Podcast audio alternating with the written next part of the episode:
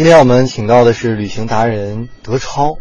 你好，英国的地铁我觉得不是特别便宜，然后跟我们北京这个地方比起来，嗯英国是不存在你挤不上地铁，你只会让你觉得就是发毛。为什么呢？就是没有什么人。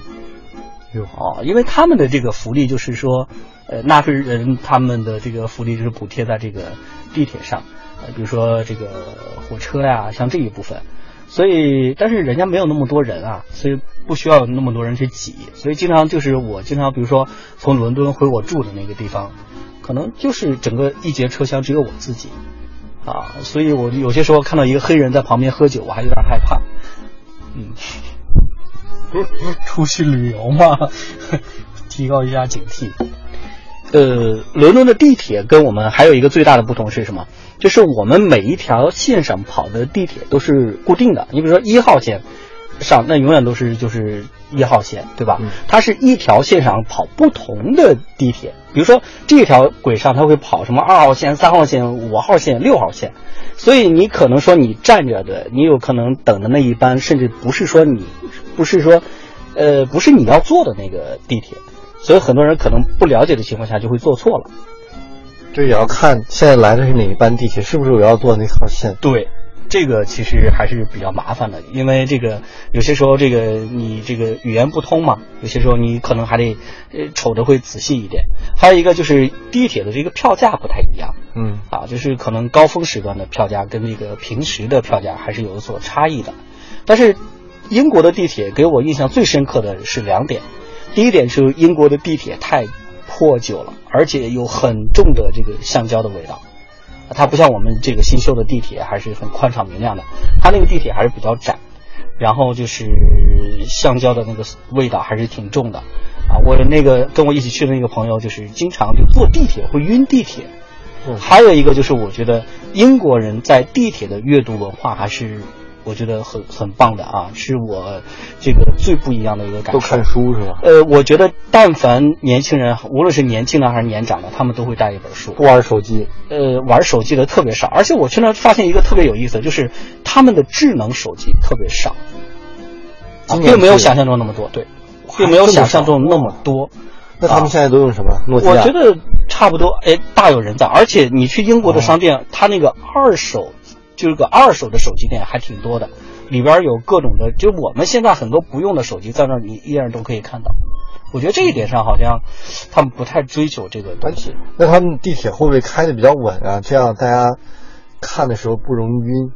也不是，我觉得差不了太。你想，它那个性能，还有它那个轨道什么的，都是那么老。嗯呃，我觉得有些时候也晃得挺厉害。但是我觉得这可能阅读就是他们的一种习惯吧。嗯。啊，那我再问一个比较细致的，你觉得它的换乘方便吗？换乘点多吗？不太 不太方便，我觉得。就是第一，就是你的很多时候你这个呃语言不通嘛，在识读的时候，你去找很多的英文的时候，不太容易找。你要仔细、啊仔细的去听它那个报站。呃，那这个肯定的，而且没有数字显示吗？没有，因为我说了他们的地铁比较老。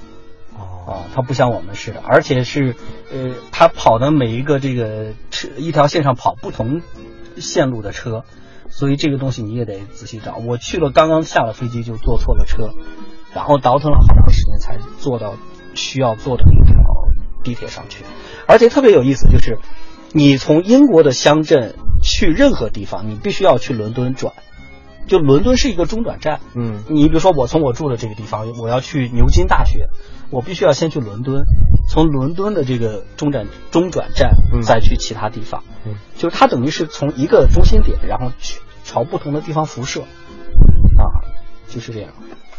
那它的农村都覆盖在伦敦周围，你去的？呃，差不多坐火车，他们我觉得那个应该叫火车了，嗯一个小时四十分钟到一个小时的路程，差不多啊，是这样一个路程。嗯，但是环境我觉得还是很很很很很很好，云彩特别低，然后能看到牧场，然后牛在悠闲的吃草啊。有些时候你我因为我住在海边嘛，有些时候还能看到好多有钱人的一些私家的一些小船啊停靠在边上。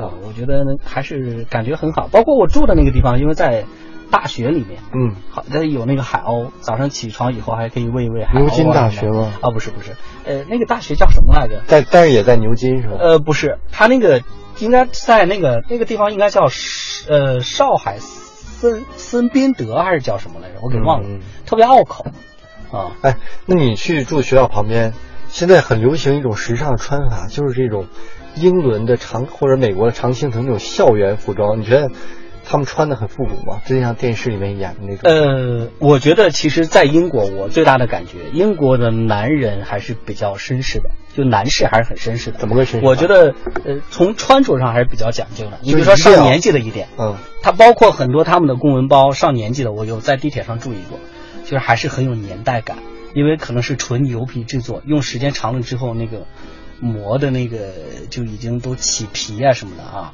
但是人家依然就是用，而且穿的还是特别讲究。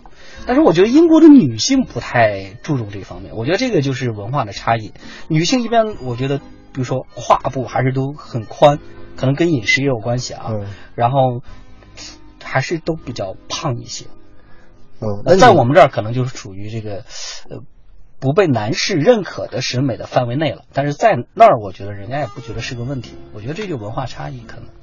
嗯，咱男士还是，那这个肯定也有漂亮的，也有丑的啊，仁者见仁，智者见智嘛，每个人的审美不一样。嗯。但是我觉得男士的穿穿着相对来说还是很能体现出那个绅士的那个风范。嗯，嗯，那他们开什么样的车呢？大家都说欧洲现在可能流行小型的那种节能环保车，这个你你去完之后你有什么观感？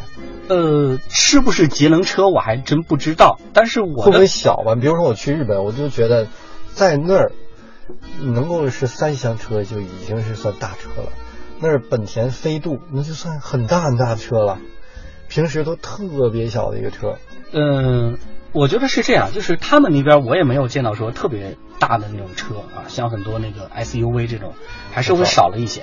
但是呢，呃，我印象比较深刻的一点就是很多品牌我是认识的，比如说丰田啊，比如说嗯奥迪啊，但是他们很多车的款式跟我们这儿是不太一样的，嗯很多车的款式我没见过，我觉得这个是有很多我印象深刻的原因啊。但是不是节能的这个我不太清楚，这个我没有问过。嗯，嗯，那人呢？我觉得你自己背包行肯定跟当地人多多少少，不管是问路啊、吃饭啊，嗯有一些交流。你觉得人 nice 吗？呃，我觉得还是很 nice 的。人他们永远都是把这个 sorry，然后把 thank you 挂在嘴边。而且我买东西那天是我因为是什么着急了，然后呃，就是脸稍微的有着急的一个状态下，人容易紧张、紧绷的脸。